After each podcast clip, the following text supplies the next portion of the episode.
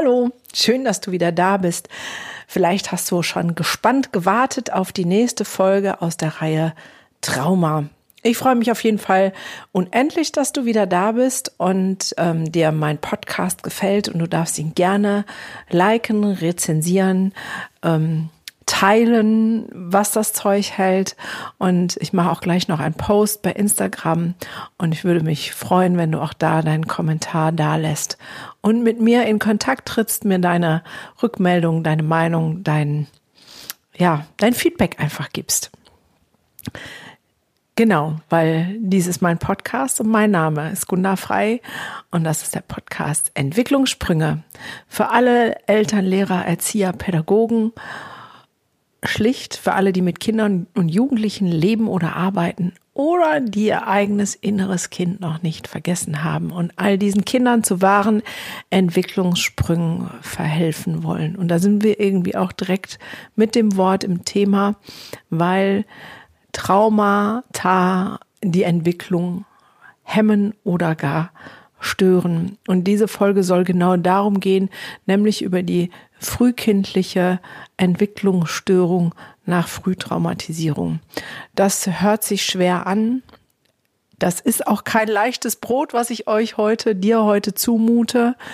Ähm, aber es geht darum, ein neues Bewusstsein zu bekommen, was unsere Kinder so durchleiden müssen in ihrem Sein und welche Auswirkungen das hat um zu verstehen, dass normale Pädagogik an ganz vielen Stellen einfach nicht greift und dass diese Kinder etwas anderes brauchen. Also du darfst gespannt sein auf ähm, richtig krassen Input, auf Impulse, die dich weiterbringen, so hoffe ich, und das Verständnis für all diese wunderbaren Kinder auf jeden Fall erhöhen.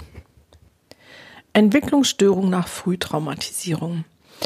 Ähm, wenn du die Reihe verfolgt hast, dann hast du in den ersten beiden Folgen über Trauma schon etwas über Symptome gehört und jetzt geht's noch mal eine Etage tiefer, weil da gibt es noch andere ähm, Kennzeichen, die für viele nicht so offensichtlich sind. Es gibt zum Beispiel Kinder, die eine ganz große Anstrengungsverweigerung in sich tragen.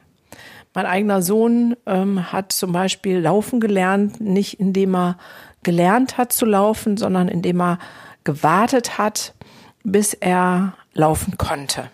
Also er ist immer aufgestanden, hat einen Schritt versucht, hat gemerkt, es geht nicht, ist weitergekrabbelt. Ähm, hat zwei Wochen später er wieder aufgestanden, hat einen Schritt versucht, geht nicht und ist weitergekrabbelt. Und das hat er so lange gemacht, bis er aufstehen konnte und losgerannt ist. Und dann war er sozusagen weg.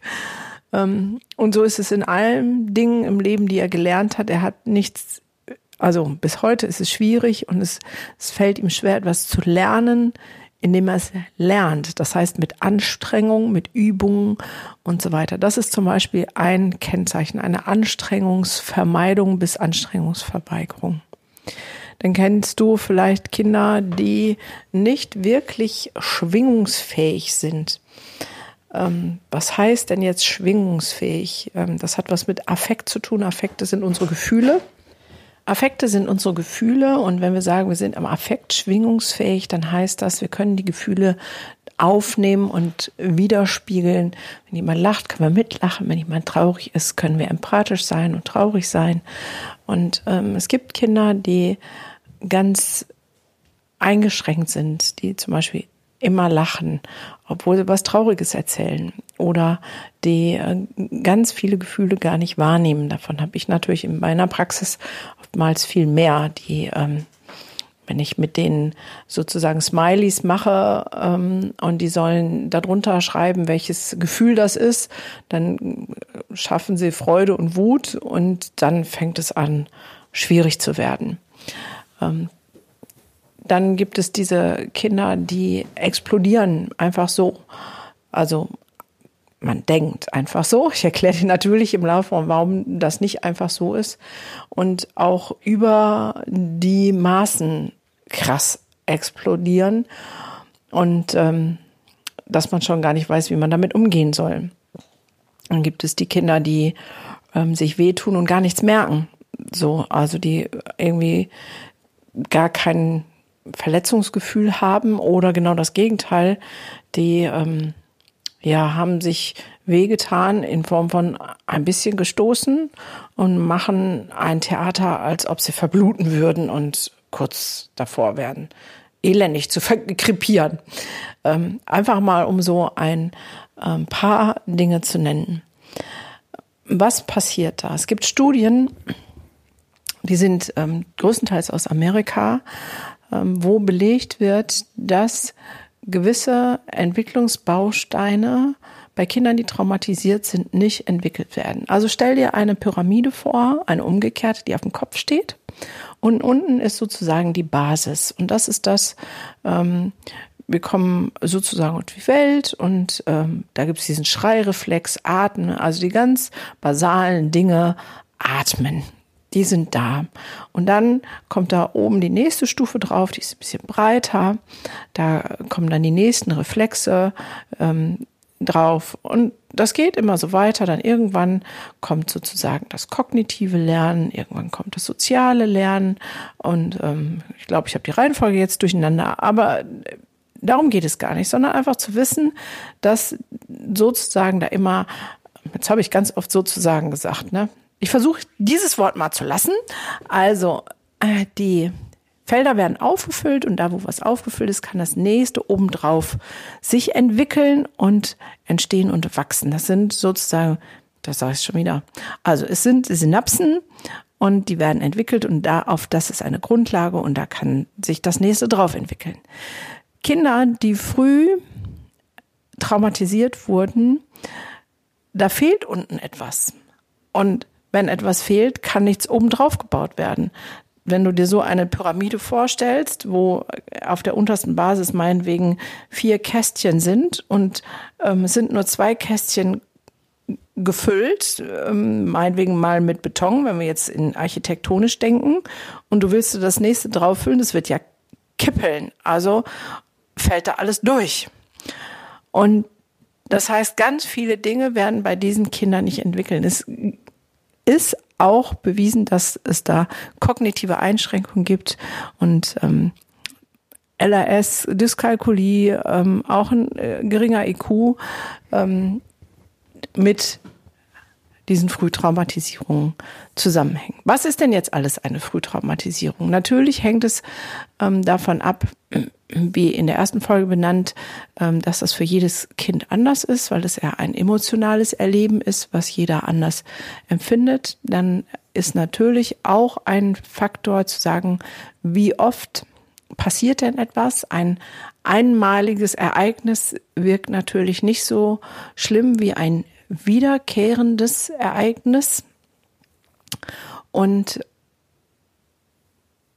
dann gibt es elementarere Ereignisse, die natürlich viel gravierende Folgen haben.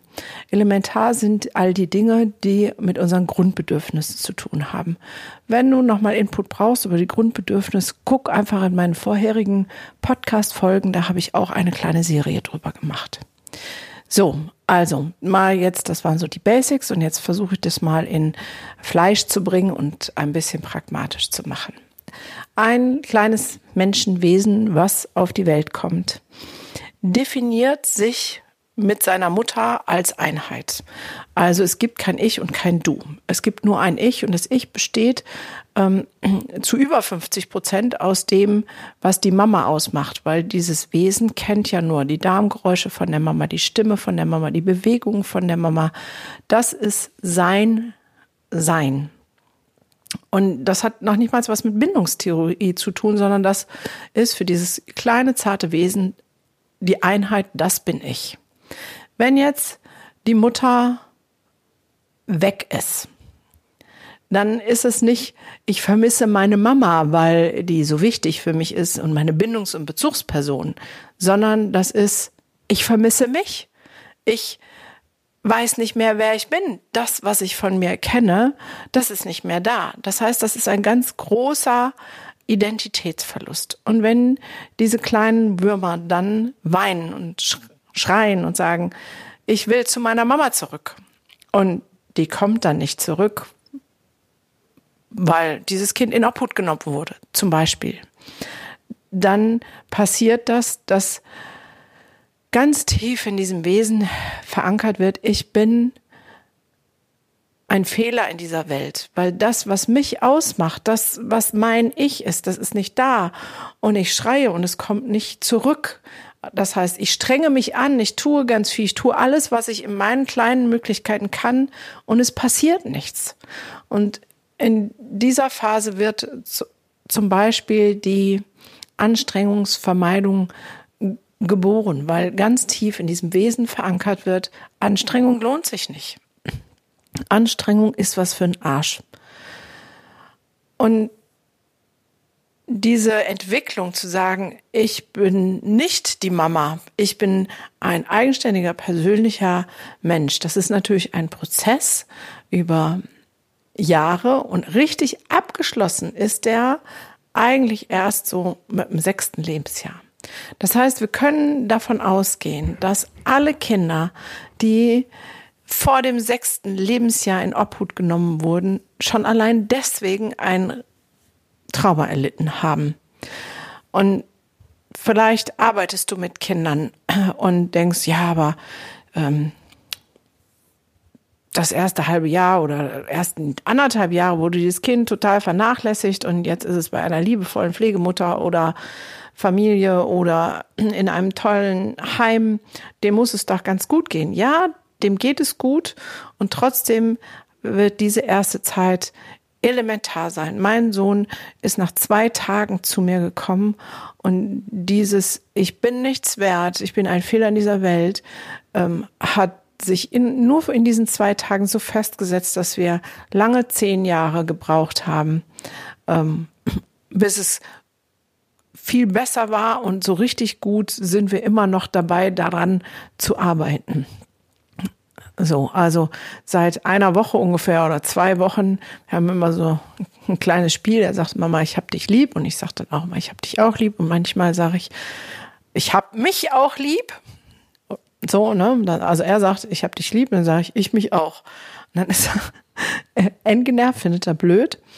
Dann fordert er das noch mehr ein und ähm, in letzter Zeit sagt er dann, ähm, wenn ich dann sage, ähm, ich hab dich lieb. Also wenn ich das dann sage, dann sagt er, guckt er mich an, rückt die Nase in die Höhe, sagt, ich mich auch. Und dann sage ich, ja, dann freue ich mich. Das ist toll, wenn du dich auch lieb hast. Aber er ist jetzt 14 Jahre bei mir und so lange hat es gebraucht, bis er das auch sagen kann. Also alle Kinder, die früh in Obhut genommen wurden, ähm, haben diesen Verlust ihres Ichs erlebt. So, dann gehen wir einen Schritt weiter. Jetzt äh, die ersten drei Jahre. In den ersten drei Jahren lernen Babys Affektregulation. Also dadurch, dass man mit ihnen spricht. Oh, du hast dir wehgetan, du kleines armes Höschelpöschel. Ich puste, komm, Mama pustet. Pff. Oder, ah, du hast dir in die Windel gemacht, das stinkt, aber, uh, was hast du denn da getan? Also wir reden ja mit Babys mit einer ganz anderen Stimme. Und daran lernen sie ihren Affekt zu regulieren. Sie weinen, sie schreien und es passiert etwas. Und anhand unserer übertriebenen Regulation lernen sie ihre eigene Regulation. Kinder, die aber vernachlässigt wurden, die ähm, im schlimmsten Fall verwahrlost wurden, haben das nicht. Die hatten keine Chance, das zu lernen. Und leider ist inzwischen auch ein ganz großer Trend bei jungen Müttern, die die ganze Zeit an ihrem Tablet hängen, an ihrem Smartphone, die Kiste läuft. Das heißt, die sprechen ganz wenig mit ihren Kindern und regulieren diesen Affekt nicht. Das, die Folge davon ist, dass diese Kinder das auch nicht können. Und wenn die dann ein bisschen älter sind, dann wird es ganz dramatisch. Dann sind die sechs Jahre alt, die stoßen sich und sie weinen und schreien, als ob sie zwei wären, ähm, obwohl eigentlich nichts Wesentliches passiert ist. Das ist also auch eine ja, Langzeitfolge. Ähm, intellektuelle Einbußen hatte ich schon, schon benannt und äh, da gäbe es natürlich noch so viel mehr zu benennen, aber da wird eine Podcast-Folge nicht ausreichen. Ähm, ich will da nur ein bisschen Bewusstsein schaffen und das mal von der einen oder anderen Seite beleuchten. Letztendlich ist es so, dass diese Kinder einen großen Schmerz in sich tragen. Und auch wenn sie, wenn es so frühkindlich ist, keine Bilder im Kopf haben, weil es vorsprachlich war, wissen sie das genau. Ich habe gerade letzte Woche erst eine Traumaverarbeitung mit einem Jungen gemacht, der im Mutterleib, ich glaube, ich habe im letzten Podcast-Folge davon erzählt, ähm, punktiert werden musste und sich immer weggedreht hat vor der Spritze. Und wir haben das mit einem Narrativ bearbeitet. Das heißt, ich habe eine Geschichte darüber geschrieben. Und ähm, der Junge war sofort im Affekt. Wir haben die Geschichte viermal ähm, ge gelesen und er hat geweint und er hat sich bei seiner Mama eingegraben, weil er genau wusste, dass das ist sein Schmerz, der ihn so aufgebracht hat und so ähm, ja an manchen Stellen ängstlich gemacht hat und ganz vielen Stellen wütend, weil das ist jetzt die Folge, was passiert daraus? Also diese Traumatisierungen, die da passieren, haben was mit den Grundbedürfnissen zu tun. Und das Ziel unseres inneren Selbst ist, diese Grundbedürfnisse zu befrieden. Das heißt, dieser, diese kleinen Wesen, Menschen, und auch wenn sie dann schon größer sind, haben in erster Priorität ihre Grundbedürfnisse zu erfüllen. Und da das in frühester Kindheit nicht passiert ist, ähm, haben sie da Nachholbedarf und ihr ganzer Fokus liegt da drauf. Das ist so ähnlich wie mit dem Essen. Wenn wir lange nichts essen, da gibt's auch ganz wunderbare Studien drüber, dann schaltet unser System auf Notstrom. Alles wird runterreguliert. Mit der Minimalversorgung muss der Körper klarkommen und der ganze Fokus, das ganze Sein wird auf Essen ausgerichtet. Und das Gleiche passiert bei dem Nichtvorhandensein dieser Grundbedürfnisse. Und beim Essen ist es so, dass selbst wenn man dann wieder isst, die Folgen lange bestehen bleiben. Ähm, das heißt, leider werden danach die meisten nicht so richtig wieder gesund. Und ähm, bei den psychischen Dingen ist es noch viel krasser. Es dauert viel, viel, viel, viel länger. Und all das, was diese kleinen Wesen dann tun, es dient dazu, das Grundbedürfnis wiederherzustellen. Das heißt, sie tun etwas, um die Angst und den Kontrollverlust zu vermeiden. Also, ich nehme mal ein praktisches Beispiel. Ähm, dieses Kind ist vielleicht inzwischen in der Schule ähm, und man äh, schreibt, macht Hausaufgaben und sagt ganz liebevoll und freundlich, guck mal, dieses Wort, das musst du nochmal schreiben, das ist falsch geschrieben. Und auf einmal fängt ein Riesentheater an. Nein, das geht nicht, der Bleistift ist kaputt und du kaufst mir nie einen richtigen Bleistift und es wird ein Riesenfass mit einer Nebenbaustelle aufgemacht. Was ist passiert? Dieser eine Satz, das hast du falsch gemacht, hat dieses Ursprung Bedürfnis, also dieses Ursprungserlebnis von ich bin ein Fehler in dieser Welt, ich bin falsch, ich bin nicht wichtig, ich bin nicht richtig angetriggert.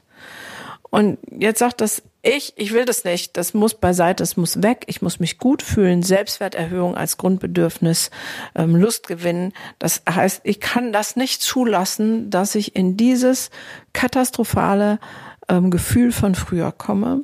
Und deswegen ähm, mache ich ganz schnell ein Nebenszenario und mache eine neue Baustelle auf, am besten irgendjemand anders beschuldigen, beleidigen, viel Tamtam, -Tam, um von diesem, ich habe ein Wort falsch geschrieben, abzulenken. Das ist die Angstvermeidungsstrategie. Das ist eine Strategie nicht in Form von dieses Kind denkt sich jetzt das aus, wenn meine Mutter sagt, ich schreibe was falsch, dann reagiere ich sowieso so und so. Nein, das ist ähm, sozusagen ein das habe ich schon wieder gesagt, dieses Wort. Das verbann ich aus meinem Wortschatz. Ähm, das geht automatisch. Das ist wie der Dominoeffekt. Da äh, springt man einen Dominostein an und geht's weiter. Das ist zum Beispiel etwas, was bei diesen Kindern ganz oft vorkommt. Ähm, aufgrund des Körperlichen, die kann man ganz leicht anfassen und die sagen, du hast mich geschlagen. Und dann denkst du, huh, was ist jetzt los? Ich habe die gar nicht geschlagen, habe vielleicht mal ein Stoppsignal gegeben und Abstand gehalten, damit ähm, beim Wüten das Kind mich nicht trifft, beim äh, durch die Gegend schlagen. Ähm, also weil das Kind durch die Gegend schlägt mit Armen und Beinen. Und das Ding ist, dass diese Kinder das aber so erleben. Für die ist es gelebte, gefühlte Realität, auch wenn du und ich, wir wissen, dass ähm, du nichts tust. Das hat dann zum Beispiel mit äh, frühkindlich erlebter Gewalt zu tun. Wäre zum Beispiel auch so ein, eine Auswirkung im alltäglichen Leben. Dann gibt es das, wo Pädagogik so kläglich scheitert, also so richtig kläglich scheitert, ist, ähm, wenn das Bedürfnis nach Orientierung und Kontrolle sträflichst missachtet wurde und daraus Traumata entstehen, entstanden sind, ist das ganze zielorientierte Bedürfnis, Kontrolle und Orientierung wiederherzustellen. Und dann passiert Folgendes. Ähm, am Anfang sind diese Kinder ganz nett, wenn sie in die Schule kommen, wenn sie bei Pflegeeltern, bei Wohngruppe, wo immer auch sie auftauchen, ähm, ist alles fein. Aber in dem Moment, wo alles fein ist, ähm, sind sie sozusagen in der Orientierung ähm, sind sie in der Orientierungsphase und gucken genau, wer wie, wann, wo reagiert. Und wenn sie das raus haben, dann fängt es an. Wieder, es ist ein unbewusster Dominoeffekt. Es ist nichts, was die sich ausdenken. Es ist mir ganz wichtig, das immer und immer und immer wieder zu sagen. Aber dann funktioniert, passiert Folgendes. Sie machen etwas, wo sie wissen, dafür gibt's Ärger. Also ich sage jetzt mal, stellen dem anderen Kind ein Bein. Und dann wissen sie, die Erzieherin, die Mama, der Lehrer, was nicht alles, rastet aus. Also wird energisch. Rastet aus, sage ich jetzt mal nicht. Wird das geht nicht. Dann kommt sozusagen das nächste drauf und es geht eine Spirale nach oben, ähm, wo es Ping-Pong spielt, an dem, was immer weiter passiert, ist eskaliert auf Deutsch. End vom Lied ist, dass dieses Kind ähm, alleine auf seinem Zimmer sitzt oder ähm, vom Unterricht suspendiert wird ähm, oder im Kindergarten aus der Gruppe äh, flieht und auf der stillen Bank sitzen muss oder oder oder oder oder ähm, so, weil jetzt hat man es dem Kind gezeigt, so geht das nicht. Und dann haben wir in unserer Pädagogik die Idee, ja, jetzt, das ist eine Strafe, das muss es doch kapieren, das muss es doch wissen, das muss es doch verstehen und sein Handeln bitte ändern. Und da liegt der größte Irrtum überhaupt, weil da ist in dem Kind etwas ganz anderes passiert. Weil das ist die Machtkontrollstrategie. Wie gesagt, eine unbewusste Strategie, nichts, was die Kinder sich ausdenken, sondern was passiert als der Versuch der Wiedergutmachung des erlebten Traumas. Das heißt, diese Kinder haben vorher genau beobachtet, wie reagiert wer wann, haben den ersten Dominostein ins Rollen gebracht, haben mitgemacht bei diesem wunderbaren Ping-Pong bis zur Eskalation und wussten, dass sie genau da landen, wo sie landen. Mit der Strafarbeit, mit der Hausordnung abschreiben, auf der stillen Bank im Zimmer, whatever. Und dann sitzen die da nicht und sagen, oh, wie schrecklich, was eine schlimme Strafe, sondern in ihnen drin ist ganz tief, also natürlich finden die das doof, keine Frage, und trotzdem ist in ihnen drin ganz tief das Gefühl von, ja, ich habe wieder Kontrolle und Orientierung, weil ich wusste genau, was passiert. Und da merkst du vielleicht, dass pädagogisches Handeln an der Stelle nicht greift. Schon lange nicht, wenn wir die Idee haben, na jetzt hat er es doch verstanden. Das ist doch so eine blöde Strafe. Das muss doch angekommen sein. Strafen sind sowieso total dämlich. Also davon mal ab, by the way. Logische Konsequenzen sind fein, Strafen äh, sind eine Katastrophe. Aber das wäre ein anderes Podcast-Thema. Ich hoffe, du kannst durch diese Folge ein bisschen reinspüren, wie Kinder sich fühlen, die ganz früh ganz schlimme Dinge erlebt haben. Und es bedarf unfassbar viel mehr als normales pädagogisches Handeln. Es braucht diesen Blick zu haben, zu wissen, dass da etwas anderes passiert ist in diesem Kind.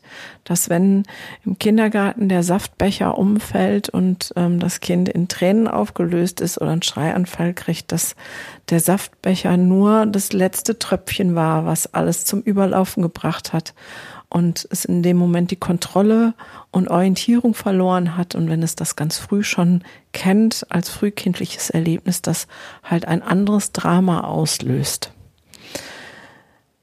Ja, über Traumata gibt es so viel zu berichten. Nicht umsonst äh, ist die Ausbildung zur Traumapädagogen oder zum Traumafachberater neun Module lang.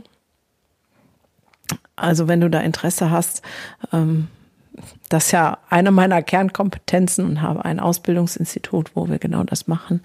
Traumatherapeuten, Traumapädagogen und Traumafachberater ausbilden. Und ähm, wenn du da Interesse hast, eine kleine Fortbildung, ähm, auch da ähm, rüsten wir gerade auf, dass es smarte Tagesveranstaltungen gibt, gerade für Erzieher ähm, zum Reinschnuppern oder ähm, für Fachleute, Ergotherapeuten, Logotherapeuten, das zu verstehen, warum die Kinder sind, wie sie sind und das zu blicken, macht so einen krassen Mehrwert in Arbeit mit Kindern und Jugendlichen, weil deine Handlungsbreite, deine Handlungsalternativen sofort unfassbar viel größer werden. Und das Schöne ist, jetzt braucht ihr nicht auf die Idee zu kommen, die alle zu mir ähm, sozusagen schicken, zu kommen zu wollen, ähm, nach dem Motto, Gunda kann die alle therapieren. Nein, meine Praxis ist überlaufen und die großartigste Botschaft ist eigentlich auch, dass nur 30 Prozent ähm, durch Therapie davon geheilt werden, 70 Prozent ähm, durch das Umfeld, durch Menschen, die mit diesen empathischen, liebevollen Augen, mit diesen Kindern einfach anders umgehen. Das ist das, was heilt. Das heißt, du bist maßgeblich daran beteiligt, ob Kinder, die viel Schlimmes erlebt haben, eine Chance haben, das für sich schon in ihrer Kindheit wieder gerade zu kriegen oder ob sie langwierige Therapien bis ins hohe Erwachsenenalter brauchen und langwierige Folgen ähm, davon tragen. Erst letztens hat mich ein Leserbrief erreicht, wo genau der Umgang mit dem, was passiert ist, den großen Unterschied gemacht hätte, ähm, wo auf einer Klassenfahrt einfach was Schlimmes passiert war. Und äh, die äh, Worte der Lehrerin, ja, warst ja selbst schuld und hast es ja provoziert, eine lange, lange, lange Leidensgeschichte hervorgerufen haben, weil keiner da war, der gesehen hat, was da wirklich in diesem Menschen passiert ist und was das für weitreichende Folgen hat. Und deswegen diese Reihe in der Hoffnung, dass es mehr sehende Augen gibt, die ähm, anfangen, darüber nachzudenken und an der einen oder anderen Stelle anders zu handeln. Und wenn du zu diesem Thema Fragen hast, bitte schreib mir zu dem Post bei Instagram oder schreib mir eine E-Mail, nimm mit mir Kontakt auf. Mir ist es ein wirkliches Herzensthema da Veränderungen zu schaffen, neue Blickweisen, ähm, neue Denkweisen. Ähm, als Buch kann ich da auch empfehlen, äh, Verletzte Kinderseelen von Dorothea Weinberg. Das mache ich hier mit in die Shownotes. Das ist sozusagen das Anfängerbuch und dann gibt es auch ähm, für die frühkindliche ähm, Entwicklungsstörung gibt es auch weiterführende Bücher von der äh, Bettina Bonus. Die ich da empfehlen kann. Also wenn du merkst, da, da ist was getroffen in dir oder mit dem Kind, mit dem lebst oder arbeitest, dann ähm, gibt es da auch weiterführende Literatur zu. Und an der Stelle möchte ich dir jetzt danken für deine Aufmerksamkeit. Ähm, ich sprenge mit dieser Folge, merke ich meine Länge von meinen eigentlich angestrebten 20 Minuten. Ähm, aber merke, dass selbst das schon viel zu kurz ist und mir schwer fällt, weil das Thema so umfassend groß und weitreichend ist. Ähm, ja, dass es da so unfassbar viel zu sagen gibt. Nächste Woche, denke ich, werde ich eine weitere Facette Ähm, wir haben noch ein bisschen was vor uns. Es gibt noch ähm, Trauma und Trauer und es gibt auch noch ähm, das generationsübertragene Trauma. Ähm, es bleibt also noch ein bisschen unser Thema und ich freue mich, ähm, dass du da bist und zuhörst. Und natürlich freue ich mich über Likes, Kommentare, Rezensionen ähm, und mehr Hörer, einfach damit mehr Menschen wieder lernen, aus den Augen der Kinder zu sehen und zu wissen, was wirklich passiert und was wirklich los ist äh, mit den Kindern unserer Gesellschaft. Und wenn du auch der Meinung bist, dass sich ganz grundlegend was ändern sollte, dann werd doch Teil der Bildungsevolution. Bis Ende des Jahres gibt's noch die Early Early Bird Tickets. 13.06. das Event. Es wird mega viel Impulse geben zu dem, wie wir mit Kindern umgehen können, was wir anders machen können, was ähm, ja, lass dich einfach bereichern, inspirieren und wer Teil dieser Bewegung. Letztes Mal waren wir irgendwie knapp 300 und ähm, jetzt wollen wir 900 werden und ähm, das Buschfeuer muss durch Deutschland getragen werden. Und ich freue mich, wenn du da bist und dabei bist, das Feuer der Liebe für Kinder weiter und weiter zu tragen. Also in diesem Sinne, bis zur nächsten Folge. Ich freue mich.